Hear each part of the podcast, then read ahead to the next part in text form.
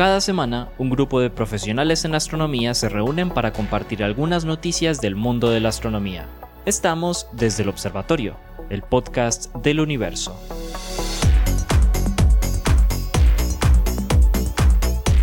Hola a todos, bienvenidos y bienvenidas a otro episodio de Desde el Observatorio, el podcast del universo.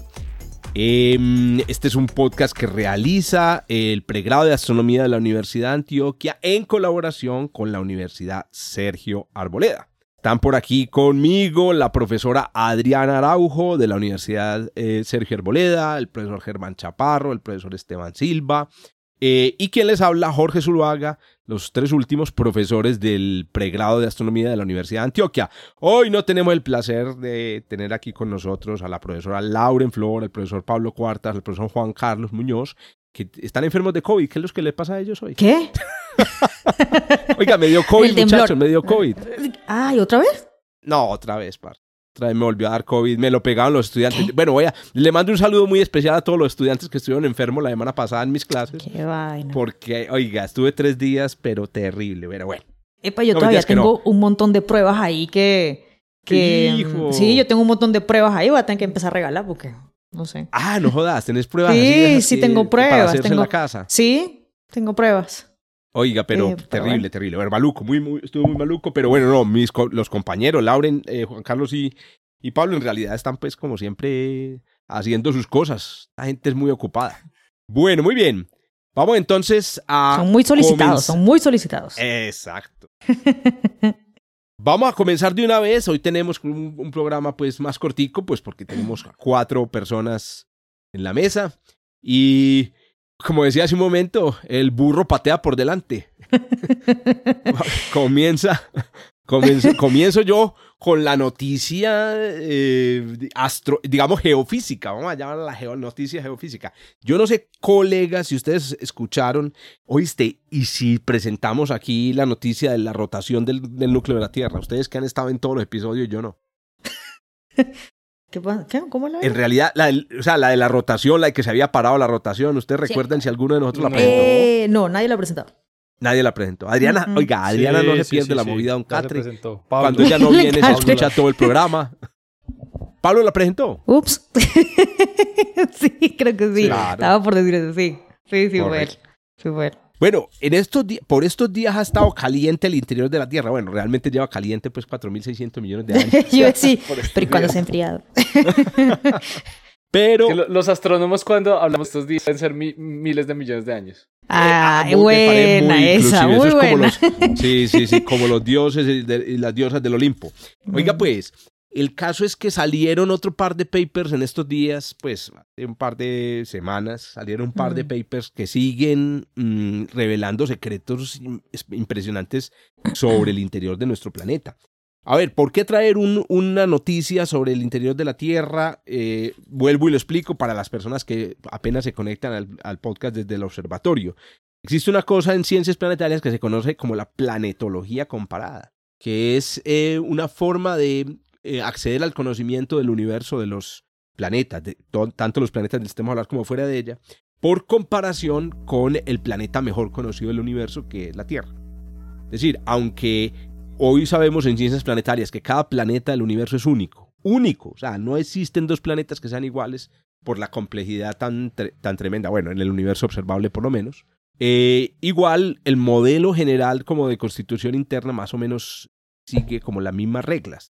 Bueno, obedece obviamente las leyes de la física. Entonces todo lo que aprendamos sobre la Tierra, básicamente lo estamos aprendiendo sobre muchos planetas en el universo. Bueno, ¿cuál es la noticia específica em, que les traigo el día de hoy? La noticia específica es que mm, des- desde los años 60 se venía teniendo una sospecha eh, sobre la, mm, el hecho de que el núcleo de la Tierra, núcleo que hoy sabemos pues que se divide en dos capas, capa líquida exterior, una capa sólida interior, podría, eh, digamos, ser más complejo de lo que pensamos.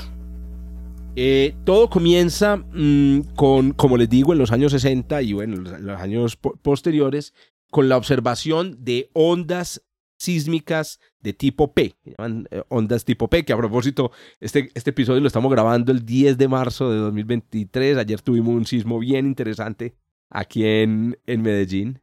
Eh, perdón, en Colombia. en Colombia. Ayer, ah, bueno, es que para mí, para mí el día empieza como los romanos, a las 6 de la mañana. Es decir, sí. Oiga, que eso es un dato, hay un dato ñoño que después, ahorita, si me acuerdo, lo, lo, lo damos. Porque el día no comienza a las 6 de la mañana, pero ahorita hablamos de eso. Oiga, pues, entonces tuvimos un... Día biológico. Tuvimos, tuvimos un sismo muy interesante en Colombia el día 10 de marzo y un, un amigo me escribió por WhatsApp y me dijo, ve, yo estaba dormido y me despertó una, una, una, mm, un mensaje del, del celular. Exactamente. Y ese mensaje les decía que iba a ocurrir un sismo. Pues, ¿cómo les parece que mucha gente en Internet empezó a decir que había una aplicación que adivinaba cuándo iban a ocurrir los sismos? Que porque avisaba antes de que ocurriera el sismo. Pues resulta que lo que detectó, eh, lo que hacen estos sistemas de, anuncios es que detectan la onda P, como decía Esteban, que se, llama P porque son las primeras ondas que llegan. Esas ondas P son parecidas a ondas acústicas, no son exactamente como las ondas en el aire, eh, o sea, no son solamente ondas de presión, tienen una combinación de ondas de, presión y de, y de cizalladura en, el, en la roca, pero esas ondas P se desplazan a una velocidad mucho más alta que las demás, que las otras dos tipos de ondas, con las ondas S y las ondas superficiales. Muy bien, las ondas P atraviesan toda la Tierra. Por eso dan, por eso dan la, alarma antes. Preciso, claro que sí, Germán. Bueno, porque Paola Ochoa esta mañana en alguna de esas porquerías de emisora que, que escucha la gente, la W o Blue o alguna de esas, dijo que era el colmo que no avisaran un par de horas antes, porque Pero, o sea, ¿qué tercer mundismo es este? ¿En serio? Que, sí, que qué tercer mundismo es este. Sí, es que es Paola Ochoa. Pero sí, no queremos sonar este muy misóginos, pero, pero si es Paula Ochoa... Ahí sí le voy a tirar una a la venezolana. Ay, chamo, ¿cómo va a decir eso? Por favor. no, no, pero ha dicho cosas peores. Cuando uno... Oiga, pero es que hace pocos días, perdón Esteban, eh, había salido por ahí un, científico, un geofísico, a decir que, creo que era un astrofísico, a decir que él, tenía predicho un sismo en Asia, ¿cierto? y que iba a ser el de los más grandes. Y sí, no, pero, hizo el, eh, el hombre. No, no, pero es que, es, o sea, eh, sin, para no sonar misógeno, obviamente, pues con lo de esta eh, muchacha, pues obviamente mal, pero yo sí tristemente escucho la noticia por la mañana porque a esa hora pues no hay mucho más que escuchar. Y, y el, en, en Blue Radio, el director del programa, para no mencionar nombres, dijo que, que afortunada, porque eso, eso ese, ese, anuncio que está diciendo Jorge eh, solamente le llega a los usuarios que tengan Android, no le llega a todos. Entonces, eh, sí, es de Google, es de Google. Exacto, es, una herramienta de Google. Y entonces dijo que esa era una razón más para quedarse con, con Apple. Que porque a él, ¿para qué le iban a llegar ese tipo de mensajes? Que eso lo despierta. y entonces que empezaron a regañarlo los, los, mismos eh, oyentes a decirle, pues a mí me avisó un minuto antes y yo alcancé a salir de la casa. O sea, en caso de un evento grave eso podría salvar vidas. Pero bueno, eh, bienvenidos a este berenjenal. Este es el berenjenal de los medios de comunicación, pues hay que decirlo también.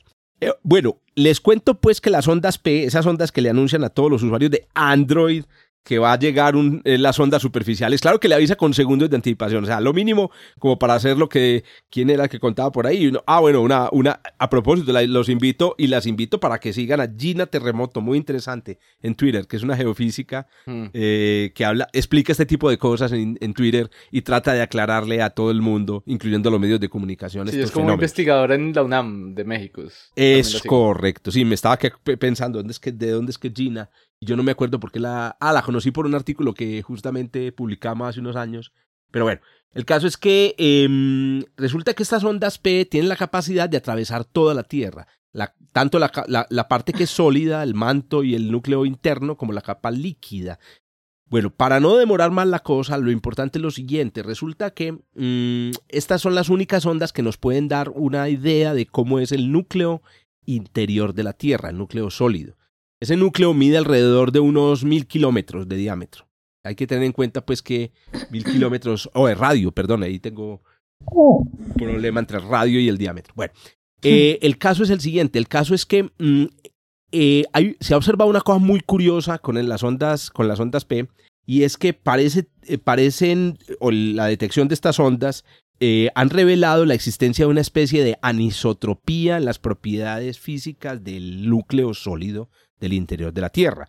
¿Qué significa anisotropía? Significa que cuando la onda P atraviesa desde un sismo que se produce en el Ecuador, cerca de Indonesia, a las antípodas eh, o, a una región contraria, el sismo se demora un tiempo. Pero si el sismo se produce en Alaska, el sismo se demora un tiempo diferente. Entonces, hay preferencia. Claro, no, imagínate, Adri, que lo que sucede es que el, el, núcleo tiene propiedades elásticas distintas en dirección del ecuador que en dirección de los polos. Y eso implica, y eso, esa es la teoría, de que el núcleo puede ser, eh, puede tener una simetría no esférica, sino cilíndrica. Ahora bien, había otra hipótesis, y era la hipótesis de que... tabaco. Como si fuera un tabaquito, exacto. Pero ojo, ¿sería esférico? A ver, ¿cómo, cómo, ¿cómo sería una cosa esférica con simetría cilíndrica? Como si, si uno pusiera capitas, sí, de un tabaco, pero las cortara el tabaco. Ya, ya, O sea, es, la simetría, no la forma realmente. Está, está, bien, tienes razón, tienes razón. No, es la forma, no tiene que ver con la forma. Para, sí, para, para, para, para tratar de imaginarlo, sí puede pensar uno en la forma. Sí. No, sí, claro. El, el núcleo, como la. Imagínense un tabaco. Imaginen un tabaco que, que, son con capas como cilíndricas. Pero imaginen que cortáramos el, el tabaco en bolita. Una bolita, pero las capitas como capitas eh, eh, con simetría cilíndrica. Bueno, pero ¿qué pasa? Habían sospechado que esta anisotropía no era la misma a través de todo el núcleo interno de la Tierra. Que repito, es una bola de eh, hierro líquido, de hierros y níquel sólido. Bueno, pues resulta que eh, la noticia es que hace poco en la revista eh, Nature, en, un Nature Communication, dos autores publicaron los resultados de un análisis muy interesante porque es un análisis basado en datos ya recabados. Y aquí otra vez invitamos a todas las personas que nos escuchan, que son em, jóvenes investigadores, investigadoras, para que entiendan la cantidad de información que puede estar eh, disponible en el, digamos, en, las bases de datos. Entonces estas personas ni mm. siquiera utilizaron datos nuevos, sino usando datos que ya existían, em, tomaron datos de, sismos grandes en el, en el planeta y eh, los reanalizaron buscando un evento que yo lo llamé en el, lo van a ver en el texto aquí, un arepaso, un chepazo. chepazo, el arepaso. el arepaso o el chepazo. A ver, ¿cómo le dicen al Diana en, en, en, en Venezuela? Chiripazo. Un chiripazo. Vamos a poner los chiripazos para que lo entendan todas las personas de, por lo menos de entre latitud menos 70 y menos 80. De la Gran Colombia. De la Gran Colombia. Exacto, de la Gran Colombia, correcto. Oiga, pues el caso es que... Ecuador. No. Y También, Ecuador, a Panamá, pero yo creo que... Allá. Sí, yo, yo, no creo, que, que hagan chiripazo, pues, no sé. no sé, no sé. Pura, mamá de, pura mamá de gallo siempre. No van a dejar... Eh, Adri, usted y yo que somos los serios de este, de este grupo, no van a dejar hacer, terminar esta noticia. Oiga, el caso es el siguiente. Un arepazo, un chiripazo les permitió que un un sismo grande que se produjo en, em, en Indonesia, tuvo magnitud 7. Las ondas sísmicas de este, sismo, de, este, de este sismo, valga la pena la redundancia, fuera de, fueran detectados después de reflejarse cinco veces en el interior de la Tierra. Y primer chiripazo, pues la tener la posibilidad de, detectar esas cinco reflexiones, impresionante, no se había, pues no, no, existía pues ese, ese, récord. Y segundo, y es que los detectaron en, en estaciones que estaban prácticamente en las antípodas o eh, también estaciones muy cerca al lugar del sismo. Eso dio la posibilidad de que estas ondas sísmicas pasaran casi por el centro de la Tierra y permitieran eh, medir el núcleo interno de la Tierra, pero en toda su extensión. ¿Cierto? Recuerden, son más o menos mil kilómetros de radio, pero eh, pudieron medir toda la extensión. Bueno, o tuvieron puntos de medida muy hasta el interior. Ahora, ¿qué descubrieron? Que más o menos a 300 kilómetros del centro hay una capa aún más anisotrópica. Y eso implica entonces que el, el interior de la Tierra o el núcleo de la Tierra tiene tres capas el núcleo exterior, el núcleo interior y el núcleo interior-interior. bueno, una, una capa más interior todavía, que es, digamos, también sólida.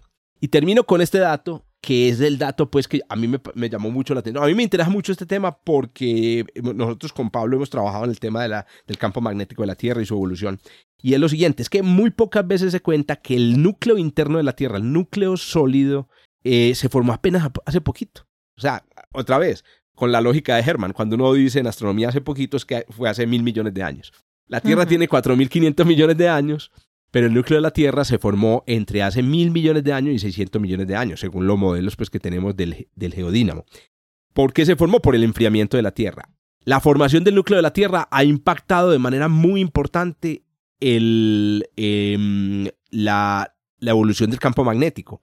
Incluso algunas personas que trabajamos en, el, en la relación campo magnético con habitabilidad, hemos llegado a lanzar la hipótesis de que tal vez el campo magnético tuvo un efecto importante en la evolución de la vida en la Tierra, porque parece haber correlaciones, pero correlación es causación, entre el origen del, del, del núcleo interno y la evolución de la vida. Entonces, porque miren, mil millones de años, tal vez no, 600 millones de años el origen de la gran diversidad del, del, del, Cámbrico.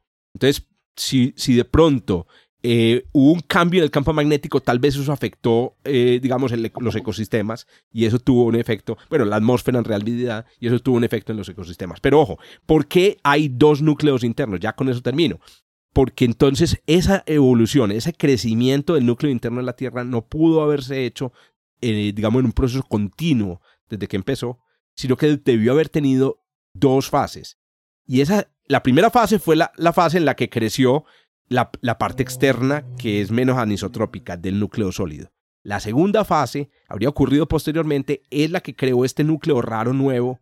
Eh, perdón, al revés. La primera fase fue la que creó el primer núcleo, que es el que acabamos de detectar en este paper de finales de febrero, que se reporta a finales de febrero. Y la segunda fase Em, fue la que está creando el núcleo sólido actual. ¿Qué demonios le pasó a la Tierra? ¿Qué le pasó a la Tierra entonces? A mí se me antoja muy parecido este tipo de estudios a lo que hacemos con los anillos de los árboles, que nos han permitido, se llama la dendrocronología, reconstruir eventos pasados del clima, o con los, eh, los anillos de crecimiento de los cocodrilos o de los reptiles de sangre fría, que también nos permite saber cuánto se demoran creciendo.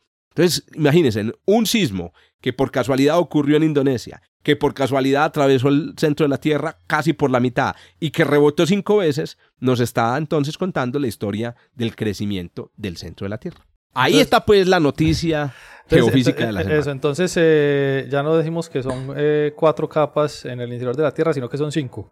Pues sí, exacto. Lo podríamos decir así, aunque realmente el exterior de la Tierra es muy complejo. Entonces, eso, no, el exterior de la Tierra tenemos manto inferior, manto superior. Sí. Lo que pasa es que estaba pensando en, en, en cuando decís se reflejó cinco veces eh, si podías extender un poquitico eso, porque es que se reflejó cinco veces, puede ser que fue y volvió al mismo punto cinco veces. Cinco veces, eso, o que realmente lo que fue, lo que pasó es, fue a un punto, se reflejó, fue al segundo punto más interior, se reflejó, fue al tercer punto aún más interior y se reflejó. O sea, que estás hablando que cinco reflexiones realmente están hablando de cinco capas distintas. Ya, muy importante. Gracias, Esteban, por esa por, pedir esa claridad, porque sí, uno habla así, porque ustedes, ustedes pues aquí las, compañeras, los compañeros que están aquí conmigo están viendo la pantalla, eh, pero cuando uno habla, uno cree que está diciendo las cosas muy claramente. ¿Cuáles son esas reflexiones? Eh, las ondas se reflejan siempre que hay cambios de velocidad. Eh, hay reflexiones, hay muchas reflexiones dentro de la Tierra cada vez que hay un cambio de capa, pero la reflexión más importante ocurre en la superficie. Los sismos que salen de un punto, de un, de un hipocentro, salen y se propagan y la reflexión dura es la reflexión cuando llegan al otro lado, a las antípodas, y vuelven y salen para atrás. Entonces son reflexiones al otro lado. Entonces estas ondas lo que hacen es que viajan hasta las antípodas, vuelven a la superficie donde se produjo el sismo, se reflejan otra vez, vuelven al interior. Entonces esas cinco reflexiones son cinco reflexiones en la superficie de la Tierra.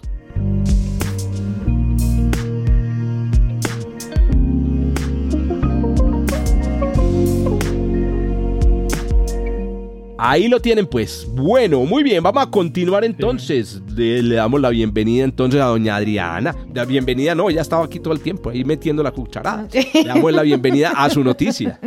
Doña Adriana, que tiene noticia bomba. ¿eh? Bueno, noticia bomba es una noticia que me, me interesa mucho escucharla. Dale, Adri. Eh, Súper interesante, sí, es cierto. Eh, de hecho, la cambié. Yo tenía otra, yo dije, no, voy a dejar la otra para el otro y la voy a, y voy a dejar esta. Sobre todo porque mm, iba a, voy mm, a, rescatar un comentario que hizo ya hace rato ya Esteban, y es que Oiga, nosotros lo que hacemos es intentar interpretar lo que el universo nos dice, pero el universo se comporta como él quiere. que pasa que nosotros, uno, o no tenemos los modelos teóricos eh, que hagan un, digamos, un, matching, o sea, una, mm, que concuerden con las observaciones o no tenemos los equipos calibrados correctamente de manera de interpretar lo que el universo nos dice, ¿sí? Y en este caso estoy hablando de colisiones de agujeros negros. Y pues la teoría que tenemos para explicar este tipo de eventos es la teoría de relatividad general, eh, apoyada muy, muy fuertemente por la relatividad numérica, ¿okay? por la relatividad eh, general numérica. Y a nivel de instrumentos, pues tenemos a LIGO, Virgo y Cagra. ¿okay? Pues esto es, mm, usted trajo el Nature, ¿no? Un Nature. Sí, este es el el Nature Physical Review. Letter del... eh, no, o sea, ¿quién tiene un Physical Review Letter aquí? ¿Usted? ¿Hoy? ¿Alguien más? ¿O yo? Bueno, yo traigo No, la va- Physical va- Review va- Letter. Va, solita. bueno, vámonos pues con la Physical Review Letter. Este es un Physical Review Letter que he publicado hace poquito, fue ahorita en febrero, de- a finales de febrero, ¿ok? Y mm, es un grupo de investigación del Caltex, ¿ok? de la Universidad de Mississippi, del Cornell University, del Max Planck Institute, del, del- el Instituto de Ondas Gravitacionales del el Max Planck. ¿ok? ¿Qué pasa? Eh, vamos a, a echar un poquito hacia atrás sobre cómo nosotros estudiamos o cómo en, en- en las aulas de clase, en relativa general, estudiamos lo que es las perturbaciones del espacio-tiempo. ¿Qué pasa? Nosotros sabemos que la métrica es la que describe matemáticamente al espacio-tiempo y nosotros si queremos ver qué significa perturbarlo, es decir, esas ondas o esos, mm, sí, esos mm, corrugaciones justamente del el espacio-tiempo, lo que hacemos es perturbar esa métrica. Entonces le agregamos un término y nada, volvemos a agarrar, agarrar ese- esa, mm, esa métrica eh, perturbada y la metemos en las ecuaciones de Einstein. Lo que nos bota, ¿verdad? Esa, esas cuentas horribles, súper largas, eh, resultan ser términos que reconocemos de los que eran eh, antes de esa perturbación y empiezan entonces lo que yo no llama términos a primer orden y términos a segundo orden en la perturbación, porque hay un parámetro de perturbación. Entonces, em, pues resulta que cuando uno re- rescata la parte conocida para uno, pues uno reconoce una ecuación de onda y dice, ah, mira, esto se comporta como una onda, dice uno, listo. Pero el punto es que estos investigadores, ¿verdad? Acaban de hacer unas simulaciones con supercomputadores donde dicen, ojo, al parecer, bajo nuestras simulaciones, las contribuciones no lineales a las perturbaciones del espacio-tiempo también pueden contribuir a las observaciones y a dar cuenta de que hay algo más allá después de que estos agujeros negros se fusionan. ¿Qué ocurre? Los dos agujeros negros se fusionan, ¿verdad? Mientras están fusionando, a, a medida que se van acercando, colisionan y forman un agujero negro mucho más grande. Luego que entra en la zona, digamos, se unieron en estos y forman este gran eh, agujero negro, eh, viene una etapa de estabilidad, entre comillas, porque eso es una zona, digamos, de, de muy energética y de mucho, pues un, un cataclismo, ¿sí? En ese momento. Pero dentro de, esa, dentro de ese caos hay un cierto orden. Esa zona de estabilidad se llama, es lo que denominan el ring down, o sea, es una, una zona donde empieza Vení. a estabilizarse esa onda. ¿Puedo traducirlo, puedo a traducirlo a al, al colombiano? El cimbronazo. El cimbronazo, a ver. Cimbronazo. Cimbronazo, ¿qué es eso? Sí será Bueno, no sé. cimbronazo. Bueno, no, Dios mío. Adri interrumpirte, pero es que, es que el ring down, vamos a pensar en una traducción, porque es que para mí es como Uy, el- uy. el- el re- la reverberación, no, como una reverberación que queda, Sí. lo que queda. Que, lo que queda, sí, pero, uh, pero a pesar de eso, ellos mencionan justamente que esta zona, el ring down, sí, eh, suena justamente, eh, perdón, suena no, suena, es exactamente después de la colisión, o sea, es una zona más o menos estable, a pesar justamente de esa reverberación, o sea, de ese remanente que queda de la colisión, ¿ok? ¿Qué pasa? Eh, la, la teoría nos dice que nosotros que uno estudia justamente esas perturbaciones, la- las ondas gravitacionales, eh, hasta una cierta contribución en estas perturbaciones. Pues este equipo nuevamente descubre que bajo estas simulaciones hay perturbaciones, no, o sea, eh, contribuciones no lineales que están contribuyendo a darnos información más allá de la colisión. Ellos hacen, una siguiente, hacen la siguiente analogía. Es como si al momento de una ola reventar en la playa, ¿sí? en, la, en la orilla de la playa, pues esta ola uno lo que recoge, la información que uno está recogiendo a nivel de, los observato, de, los, de las observaciones, es lo que, lo que revienta en la orilla. Pero esta ola también se va a diferentes direcciones al momento que revienta. Esas otras direcciones no son consideradas en la teoría. Incluso estos, estos, mm, eh, este, este grupo de investigadores se está contradiciendo a un artículo que antes presentaron. Ellos están corrigiendo su propio artículo, una, Delicioso. propia- una teoría que ellos ya, ellos mismos están corrigiendo. Em, algo interesante es que ellos eh, dicen que em, Laigo y Virgo están parados en estos momentos, pero ellos van a volver a em, recoger información a final justamente del mes de febrero. Y esto va a ser un punto clave ahora para observar, de, digamos, de una- de- con un espectro mucho más amplio, eh, esta información que ellos van a empezar a recoger sobre eh, posiblemente de funciones de agujeros negros que se reflejen en ondas gravitacionales. Entonces, en conclusión, aparentemente hay contribuciones eh, no lineales en el estudio de ondas gravitacionales, cosas que no se había estado considerando. De hecho, no es lo que uno hace usualmente, no es lo que uno aprende cuando hace perturbaciones en relatividad general, digamos, buscando la ecuación de onda que simula esta perturbación, que sería la onda gravitacional. Y al parecer las contribuciones son bastante, tra- traerían una implicación bastante grande en lo que es el estudio de ondas gravitacionales. Problema, los simuladores, lo- los simuladores, los observatorios, las observaciones no dan cuenta de estas, no están dando cuenta de estas mm, Rindowns. eh, de, de- de esa- sí, de lo que ocurre después Ajá. de esas reverberaciones y por eso era importante, y ellos lo mencionan, eh, digamos, informar justamente al equipo de Ligo y Virgo y Cagra sobre estas simulaciones. Obviamente ya deben saber sobre este artículo, obviamente ya deben tenerlo como en el radar, pero repito, eh, es un problema abierto, o sea, se está presentando eh, estas observa estas observa- a nivel de simulaciones y pues esperan a medida que calibren mejor los aparatos, los mm, interferómetros, pues a ver si es cierto de que esta información del punto de vista observacional logre confirmar estas simulaciones que ellos acaban de hacer. Oiga, súper chévere. Para mí, pa mí, Adri y, y muchachos, eh, en, el- en, el- en los- en las reverberaciones, en el. ¿Cómo es que le dijo el, el batacazo? ¿Cómo es que le dijo Germán? No, no, sé. No, no, no, El cimbronazo. el cimbronazo. El cimbronazo, yo no sé qué es ese eso. cimbronazo. Ah, no, no, ¿cómo así que es no? un golpe, un golpe muy fuerte. Adri, oiga, ¿a usted no le van a dar Ah. la visa? Sin, a usted, mene que el examen para la visa final. Adri debe ser colombiana. Por cierto, lo- no, sí, no, no soy. Bueno. Tengo que, de- dije que ya este año tengo, pero tengo que tomar el Pero examen. Adri, me el a- a examen hacer- incluye una lista de 50 ¿Cimbronazo? palabras únicas del bogotano. De- Eh, Ah, Germán, dígale una palabra No, que bogotano. sale en ese examen, hermano. Es que no. Adri, te, estamos- te estoy mamando gallo. Discúlpame. yo- cuando- gallo eh, Sí, yo mis- sé, En mis, en mis no. épocas, en mis épocas de juventud hicimos con unos amigos un diccionario de bogotanismos. un día de estos le, le saco de vez en Eh. cuando una palabrita. A Ey, me ¿cuál gusta. es? Oiga, hagamos- no, hagamos no una quiero, no quiero, no quiero decir porque no me burlo, no, No. no. es para burlarme, pero a ver, ¿cuál es? Este, ah, no, no puedo decir esa. Este, Sí, esa- No, no, no. ¿Cómo era? eh, Oiga, No no, me, dis- me disculpo con. Adri Ah. por decir esto y con todos los que nos escuchan. Es porque nosotros los colombianos, ¿Qué? no sé, creo que pasa en todos los países, utilizamos muchas palabras del, del colombiano y a veces se nos escapan este podcast que ya sabemos que lo escuchan alrededor Ah, del sí. planeta. Entonces me estaba burlando. Pero venga, hagamos una sesión que se llame colombianismo y venezolanismos para que la gente más o menos nos conozca. Oiga, venga, bueno, ya espérame. yo dije uno hace rato. Ya yo dije uno hace rato. Entonces ya. prepárese, puede Adri, para que vaya haciendo una lista como la que tiene Sherman. Oiga, pues, entonces, estos cimbronazos a mí me parecen, eh, y yo no sé si Adri estará de acuerdo y me corrige, sino que tienen el secreto, o sea, para mí ahí hay un premio Nobel grande. Porque es que yo, yo me imagino... Otro, porque esta, este se llevó uno, Ah, ¿no? bueno, o sea, el descubrimiento del. Otro, O, exacto. sea, Sí. o- o un premio Nobel pequeño, tampoco sabemos muy bien. Oiga, porque es que miren cómo me imagino yo la cosa. Me, ima- me imagino, pues, y pensando en la física. Cuando uno golpea un objeto, estoy golpeando la pantalla de mi celular, tal vez no escuche. Cuando uno golpea un objeto, las características del sonido que queda después del golpe nos cuentan qué es lo que, de lo que está hecho el objeto y lo que está, de lo que hay en el interior del objeto. sí.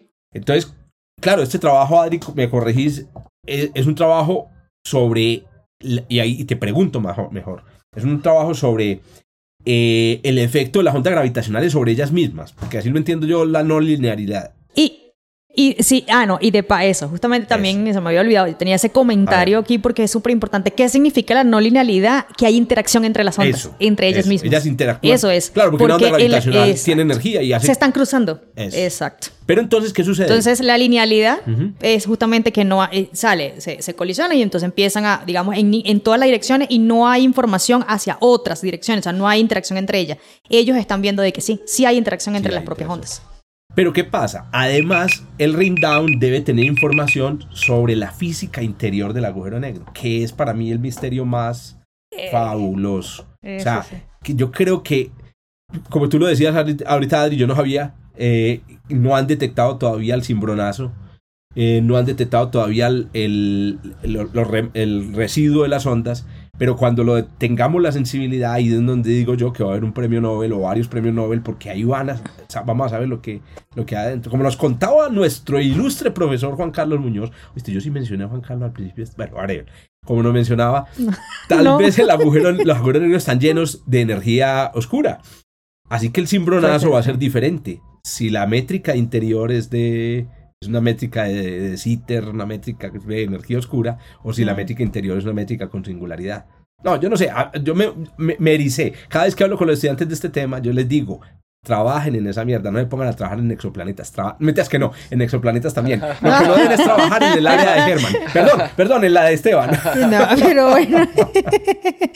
lo otro es que eh, aquí ya hemos discutido varias, por eso también lo traigo, porque eh, ha sido un tema como que hemos dicho que la singularidad no es un punto de no, pero ¿qué sabe usted si no hay no se sabe lo que hay? ¿sí? Decía Germán. O sea, ese es el punto, es una es, yo diría que hasta un abuso mismo de uno mismo el lenguaje de que no es una singularidad. No, es que no sabemos ni siquiera qué es. Sí, singularidad es como una palabra como oscura. Pero, la, no, no, la singularidad eh, en ese contexto desde la semántica es el resultado del desarrollo matemático que lleva a eso que, se llama singularidad, pero, pero físicamente no tiene una interpretación, es lo que creo no que tenemos una está tratando de decir. Sí, es como llamar a esto 8, ¿cierto? Un objeto, un objeto cualquiera, llamarlo 8, pues llamarlo con el nombre de una, de una entidad matemática. Y, y, para todos nuestros eh, escuchas, lo que mostró Jorge fue una tapa, pero, pero por si las moscas. Ah, no, es que yo como soy aquí. bueno. Solo por si las moscas. Fue un cosiánfiro. Un cosiánfiro, ahí está. Dígame, Adri, si reconoce ese cosiánfiro. No, ¿qué es Cosiánpiro. ¿Cómo le dicen ustedes una cosa que no saben su nombre en un momento dado? Esto nos pasa especialmente después de los 40 años. Esto es un cosiánpiro. ¿Qué es eso? ¿Cierto? Una co un coso. no la había escuchado. Bueno, pues es una cosa, una eso, un cosa ahí. Bueno, le queda de tarea a Adri. Una cosa ahí.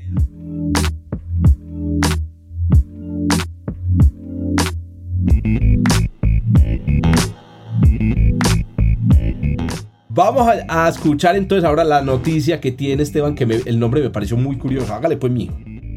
Pero es que, entonces, venga, vamos a hacer un ejercicio y se lo pongo también eh, a los estudiantes. Jorge, compartirnos pantalla, abrir el link de la noticia, pero bajar rápido para que no se vea el título y dejas la imagen. Rápido, rápido.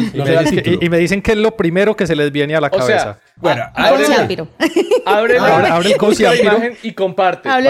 Eso, compartir, eso, compartir la imagen, eso, la, imagen del, del, pero no de la, no del, del no, no, pero no del eh, artículo, eso, sino esa. La, eh, y subió, un poquitico Y, nos, y nos mostrar la imagen, no el título, eso. Listo. Entonces, ¿qué es lo primero que les viene a ustedes cuando ven esa imagen? La a la cabeza. No sé, yo vi un pesco y yo vi un pesco. Yo veo una galaxia. como estamos una, en astronomía. Una camiseta, una camiseta de los 60. Ah, de esa, de los 60, sí. Sí, bueno, no, realmente lo primero que le viene a uno a la cabeza, eh, o esperaría yo, eh, cuando uno mira esto de primerazo, es una, galaxia, una galaxia espiral. Ay, mírale los brazos. Sí, eso. Observaciones en radio de hace 50 años. Eso, eso, una cosa por el estilo. Pues no, no es una galaxia. Mm. Sí son observaciones en radio, eso sí. Pero lo que están ah. viendo en este caso es la primera observación directa de la acreción de material mm. en una estrella masiva de la Vía Láctea. Esto lo había predicho la teoría y no se habían logrado hacer observaciones hasta el momento. Y me explico. Lo que nosotros entendemos de la formación estelar es el colapso de una nube que se genera eventualmente en un montón de estrellas y a nosotros por cuestiones de tiempo, eh, quiere decir, nosotros no tenemos tiempo a hacer la observación, pues lo que tenemos es que mirar las que más rápido se formen para poder ver de pronto los procesos en mayor detalle. Entonces, las que más rápido se forman y más rápido evolucionan, de hecho, en general, son las estrellas masivas.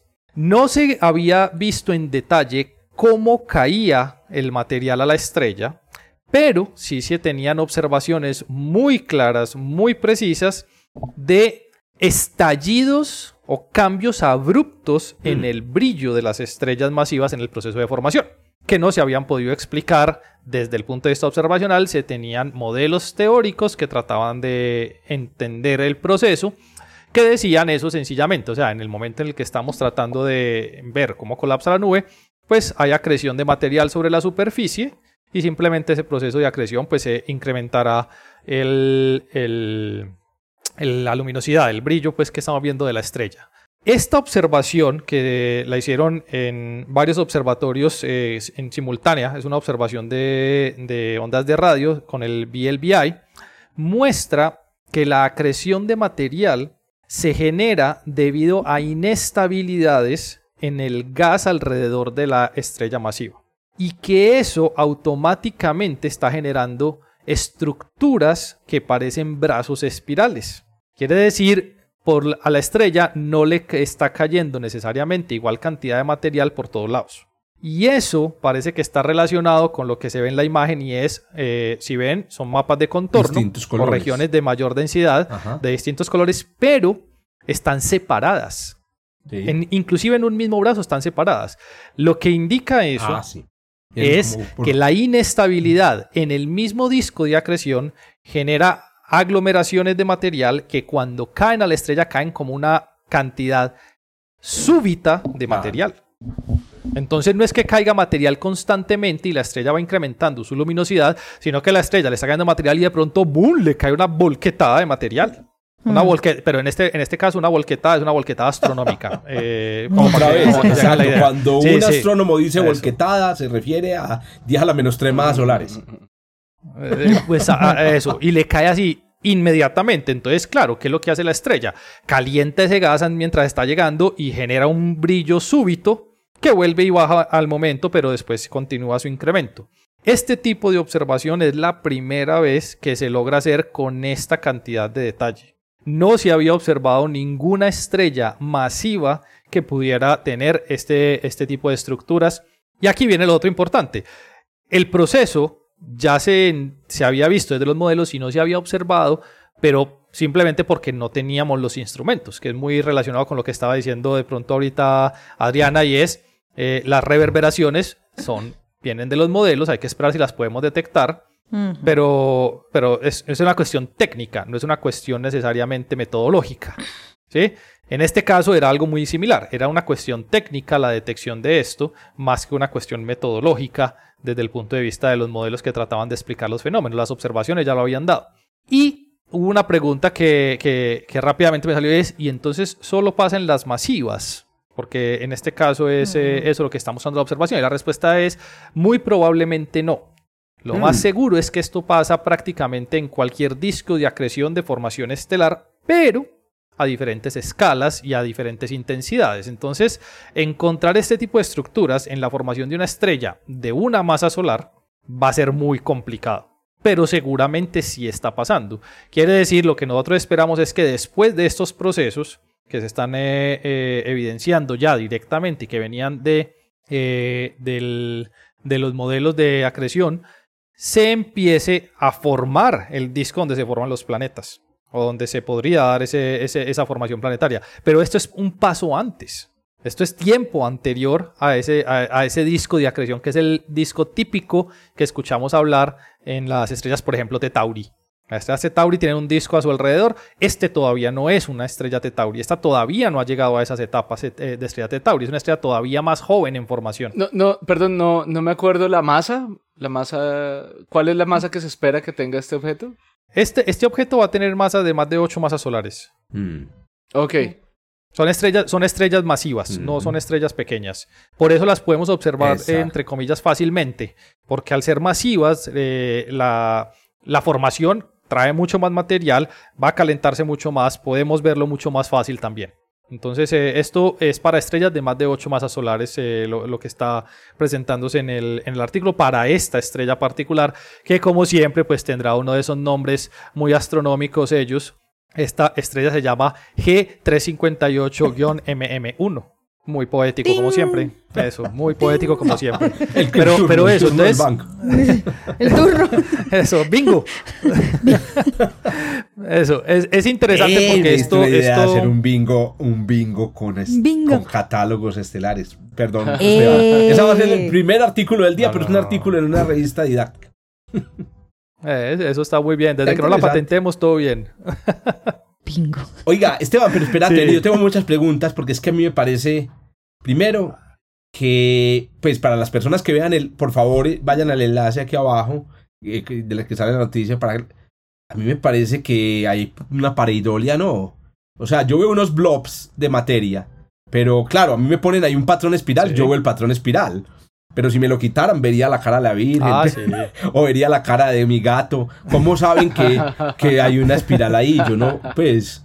Ah, porque ellos, ellos pueden medir eh, la- las velocidades de las direcciones. de Ah, los, eso es lo que eh, significa el que color. O sea, no, no, no es solo, o sea, no, es, es, Sí. un, es una, es un ajuste no solo morfológico, sino también porque saben la velocidad en la que se está Sí, moviendo. sí, sí, claro. Ellos cada- conocen, cada ellos conocen de la dinámica de todo el está cayendo. sistema. Ah, correcto. Mm, muy chévere, muy Sí, chévere. sí, sí. Bueno, otra pregunta. Sí, clara- claramente si a uno le colocan el- la, la linecita que se ve ahí, uno dice, ah, no, pues claro, por ahí va. Venía otra pregunta, Esteban. ¿Y mm, en qué longitudes de onda están, o sea, estas observaciones? ¿Por qué la estrella no aparece si es una gran emisora térmica? Eh, ¿O esto es en, en qué longitud de onda? Sí, esto, esto quién lo detectó. Eso es radio. Eso es radio. Todo eso es radio. Pero no, Eh, pero no le- sabes lo, que la pasa, banda. lo que pasa es que esto, no, no, no te sé, pero la puedo mirar en un momentico, pero no te sé decir, eh, espérate, eh, Sí, me parece los muy raro, ¿no? O no sé 6.7 gigahertz.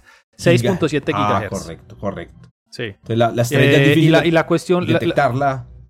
no, y difícil no, pues eh, si ves en la imagen está marcada con una cruz en Sí, toda la mitad, pero no se ve. que no se ve. ¿Y qué, Eso, qué no se ve, perdón, no, pero, pero es sencillo explicar, es, eh, sí, VI. Ah, correcto. Listo. Sí, Una entonces, colaboración eh, de la- la cue- telescopio alrededor del mundo. Sí, exacto, es una colaboración de Mm. varios radiotelescopios, pero, pero la, la aclaración eh, respecto a tu pregunta acá es que yo he dicho y he mencionado todo el, todo el rato la palabra estrella, pero realmente esto es una protoestrella. Eso es. ¿Sí? Esto quiere decir, esto, esto no es un objeto que todavía haya alcanzado la ignición del, eh, del hidrógeno en su interior. Es un objeto que está acretando una gran cantidad de material, que está en colapso y que la mayoría de la radiación que sale de este objeto es eh, transformación de la energía potencial de las partículas en energía térmica durante el colapso. Pero no es una estrella que brilla como nuestro Sol en este momento. Es una estrella que brillará eventualmente cuando llegue a su etapa de secuencia principal y un poquito antes, pero en este momento es simplemente un objeto, una nube que está contrayéndose muy rápidamente, que emite una gran cantidad de, radiación precisamente por esa contracción, pero no es una estrella, es una protoestrella eh, en el sentido estricto de la palabra. Muy bien. Ahí la tienen, pues. Estrellas espirales. Y parece que todas, pues. Lo que nos está aquí adelantando Esteban es que otra vez nos va a tocar cambiar el curso. A Germán, hermano, usted No, empiece con no, su no, curso de fundamento de la astronomía, enseñando que las estrellas se forman en espiral también. no, muy bacano. Pero es que, es que no, o sea, lo que pasa es que ya se había encontrado, por ejemplo, túneles de transferencia de materia entre los discos estela- protoestelares y las protoestrellas, pero no se había encontrado el proceso previo a ello. Quiero decir, la protoestrella, una Tetauri, por ejemplo, es el objeto en el centro, un disco de acreción, pero entre la estrella, la protoestrella y el disco hay un hueco, eh, por decirlo de alguna manera. En esa transmisión, en ese hueco, se alcanza a transmitir material hacia, hacia la estrella. Esa transmisión se habían identificado inclusive unos puentes de transmisión desde lo, desde lo teórico y hay unas observaciones ya al respecto. Pero esto es previo a esos eventos. Esto es todavía mucho más atrás en el tiempo, mucho más atrás en el proceso de formación, cuando todavía no se ha formado ese disco de, de, de una protoestrella. Excelente.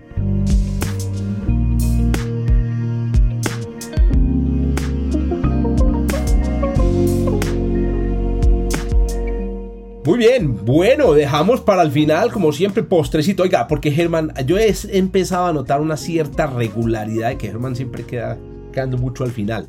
O será, o será. Pues o- siempre so- soy el último, soy el último en poner la noticia. Ah, no, no, no, pero usted la puede poner al principio, Germán, hermano, me Sí, extraña. claro. ¿no? Sí, no, no, no, no, no. No, no sé, la, la, la pongo, la pongo al final como para no, como para no desbaratar mucho, mucho No, la, la sí, programación. Germán. Pero sí, Ya, ya vi que es un tema no, de va- personalidad, ya vi que es un tema de personalidad, pero entonces no. este- puede ser. bueno, puede ser. pero te toca al final. Pero bueno, y eh, el final es jodido. Dale, dale, Germán. Eh, El final es jodido, pero es una continuación. Sigamos con, sigamos con Ah, estas genial. estrellas jóvenes, estas estrellas cachifas. ah, eh, que, bueno, Adriana, Adriana justo se, se, se acabó de ir, pero creo que ese es un, es un bogotanismo que conocen en Venezuela. Cachifas. Eh, cachifo. Hmm. Cachifo. Estrellas jóvenes. Eh, bueno, entonces eh, mi artículo, eh, o el, artículo que les traje hoy, Eh, su primer autor es eh, John Tobin del Observatorio, del Observatorio Radio Norteamericano, el NRAO, y un grupo grande de, eh, astrónomos de la Universidad de Leiden, entre ellas pues Evine Van Dizuk, muy conocida en estos, en estos temas de formación planetaria y de la química en discos. Entonces, en esta, en esta noticia abordamos el problema del el deuterio o la fracción de deuterio que tiene un impacto bien grande en el origen del agua en el sistema solar y en la Tierra, que seguramente, seguramente em, Jorge lo conoce, lo conoce bastante y lo ha trabajado, lo, ha tratado bastante y, pues Pablo también, eh, si estuviera seguro, tendría bastante que decir. Eh, pero esta, esta proporción, entonces la, la noticia se trata de una observación que nos trae un eslabón perdido para el origen del agua en el, sistema solar y tiene que ver precisamente con la fracción de deuterio en el agua. Entonces resulta que si nosotros pensamos en el agua, la estructura molecular del agua es H2O. Pero también podríamos cambiar el H2O por el H, podemos cambiar un hidrógeno en el H2O por un deuterio, que es un isótopo del hidrógeno, es esencialmente un átomo que en vez de tener solo un protón en su núcleo, tiene un protón y un neutrón. Entonces se comporta químicamente muy similar al hidrógeno, pero es un poquito más pesado. Entonces por eso cuando hablamos de HDO, hablamos de agua pesada. Es agua, pero es, eh, químicamente es muy parecida, pero no es idéntica. Y ese, esta agua pesada resulta que em, eh, nos puede indicar el origen químico del agua, porque resulta que dependiendo de las condiciones donde yo formo, digamos, parto de tener átomos a, juntarlos para, juntar, para construir moléculas, por ejemplo, de agua, de vez en cuando se nos meten deuterios dentro de estos procesos químicos y eso ocurre gracias a procesos de ionización eh, en donde sea en el universo que estemos, que estemos formando que estemos formando esta agua. Puede ser ionización por rayos cósmicos o por cualquier otro motivo el caso es que el deuterio lo que hace es como meterse de vez en cuando, es como una impureza que se mete de vez en cuando dentro de estas reacciones y nos dice entonces, eh, digamos, es como una huella de bajo qué condiciones y en qué momento se formó una molécula, en particular aquí, el agua. Entonces, eh, diferentes regiones del sistema solar se han estudiado, se ha estudiado el agua en, en, diferentes regiones en el sistema solar y tienen diferentes fracciones de deuterio, e, específicamente qué tanto HDO hay comparado con el H2O. Y en diferentes regiones del sistema solar este valor es diferente. Es decir, como si el agua supiera distinto en diferentes regiones del sistema solar. Como que el, agua, el agua en la Tierra supiera un poquito distinto, o sea, químicamente fuera realmente un poquito distinta que el agua en los cometas, que agua en asteroides, que agua, em, por ejemplo, en, en, el medio interestelar. Eh, es, es diferente. Entonces, de lo que hemos encontrado, o lo que hemos encontrado es que eh, si bien el agua en la Tierra no se parece a la mayoría de los cometas, al agua en la mayoría de los cometas, el agua, les recuerdo, en los cometas es bastante abundante, el agua en los cometas sí parece tener mucho en común, en términos de esa fracción, con el agua en las nebulosas protoestelares, mm. o sea, en las regiones que, en los núcleos preestelares, pues digamos, la etapa justo anterior a lo que estaba mencionando ahorita Esteban. Entonces ahí encontramos lugares muy fríos, muy densos, em, que tienen un montón de agua, eh, pero entonces nos damos cuenta que la fracción de deuterio en esas regiones es parecida a la de los cometas, pero no es parecida a la de la Tierra. O sea, los cometas, perdóname, este, eh, Germán, los cometas entonces, podría decir uno, están hechos prácticamente el material original, fue pucha, o sea, algunos, ah, y esa, esa ha sido, la, digamos, muchos son, son, son, muy parecidos y hay gente que ha sostenido esto durante mucho tiempo, pero como te puedes dar cuenta hay un eslabón perdido y es que está, está el material antes de formar la estrella y está los cometas ya con el, en el sistema maduro, entonces falta el intermedio que es bueno y en donde se está formando los cometas, en las regiones donde se están formando los cometas, es decir, en los discos protoplanetarios, en los discos formadores de planetas, hemos medido esa fracción en discos protoplanetarios y la respuesta es no, hasta ahora. Y ese es este ah, trabajo. Qué nota. en este trabajo, entonces se mide esa proporción entre HDO y H2O en un en una protoestrella, en, en, en, un, en, un, en un objeto llamado B883 Ori, también con un nombre bien poético, tiene una masa de 1.3 masas solares, es decir, mucho más parecido a cómo se formó el Sol que, por ejemplo, lo que estaba mencionando Esteban, que pues es claramente, claramente parte de la misma familia de fenómenos, pero con una masa mucho mayor que la del Sol. Entonces, y procesos mucho más, digamos, mucho más energéticos, por así decirlo, que, que lo que ocurre en el Sol, que lo que ocurre en el Sol cuando estaba joven. Eh, es una estrella que está a 1300 años luz de distancia, que en estos momentos tiene una particularidad y es que está experimentando un estallido de acreción, es decir, así como, como lo que estaba comentando Esteban, está cayendo en este momento un montón de material hacia esa estrella. Y esto es eh, importante. Eh, Germán, rápidamente. pero, pero ella, esta estrella sí está ya en, una fase de, de mm, frecuencia principal. De Tauri. es, sí, sí, sí, ya, tiene un disco, ya tiene un disco formado. pero es, bueno. No, no, no, no quiero meter las manos al fuego porque ya, ya, la estrella como tal haya entrado en la secuencia principal. no quiero meter las manos al fuego por eso, porque no, no mire ese detalle. Puede que sí, puede que no. Eh, pero ya tiene un disco, eh, ya tiene un disco, eh, digamos, de, de, acreción alrededor.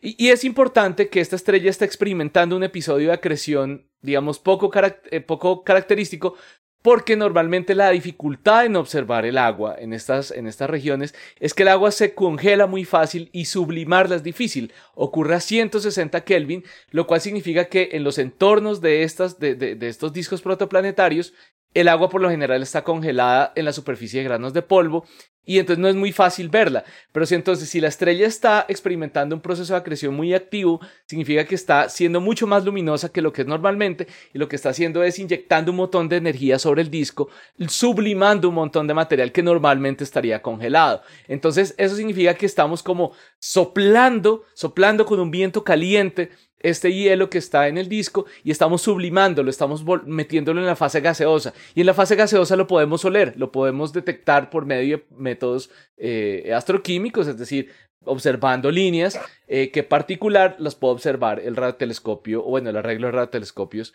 de ALMA.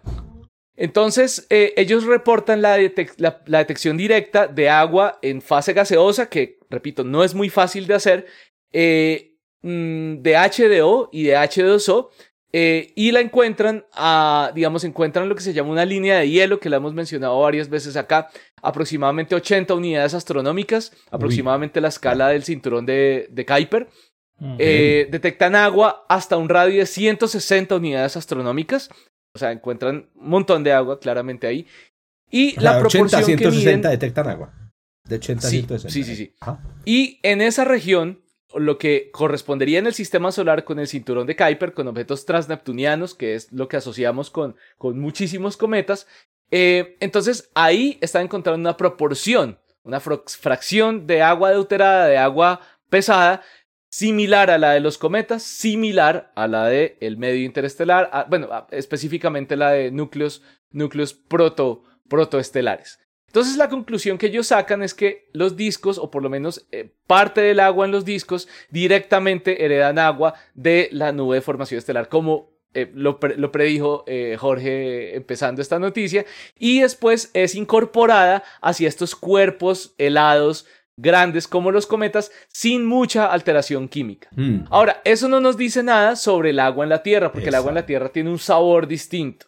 El agua en la Tierra se parece a ciertas familias de eh, cometas, a ciertas familias de asteroides, lo cual puede significar un postprocesamiento químico, eh, que es decir, siempre decimos, el agua en la Tierra lo trajeron los cometas.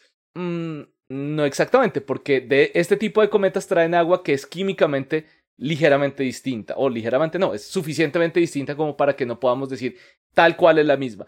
Entonces, muy probablemente el agua en la Tierra se formó en regiones más internas, digamos, esto ya soy yo, soy yo hablando, este, este, ya soy yo, muy probablemente el agua... Esto no se le pueda endilgar a los autores, sino a usted solamente. No, no, no.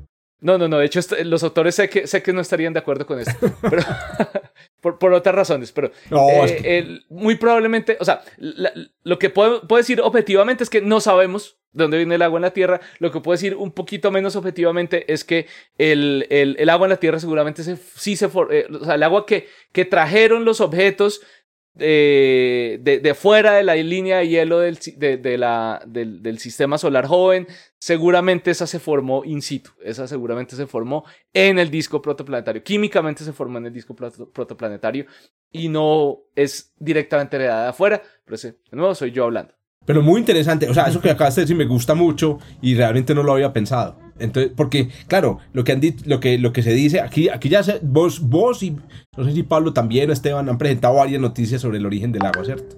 Vos me acuerdo. Sí, sí, sí, esta no es la primera que hemos traído. Pero, me, pero no recordaba este dato bacano de decir, el agua de la Tierra es de aquí. ¿Qué quiere decir? El agua de la Tierra, si vino en meteoritos condritos carbonáceos, pues que son los que tienen pues la proporción de deuterio eh, como más parecida a la de los océanos, si vino en, asteroides, eh, lo que es importante que vos estás diciendo es que esa agua es de aquí, del, del sistema solar. Pero la de los cometas es una Formada en el sistema solar. Es, es un agua pre, presolar, entre comillas.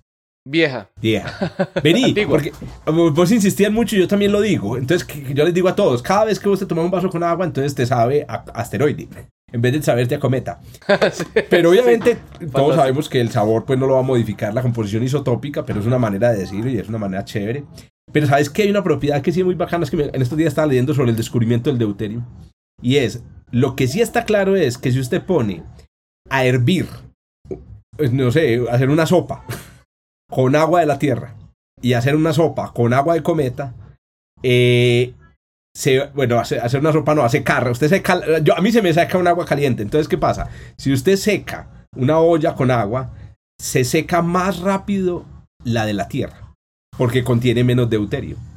O sea, la evaporación del agua de la tierra que contiene menos de, ah, eh, sí, menos deuterio ocurre más rápidamente.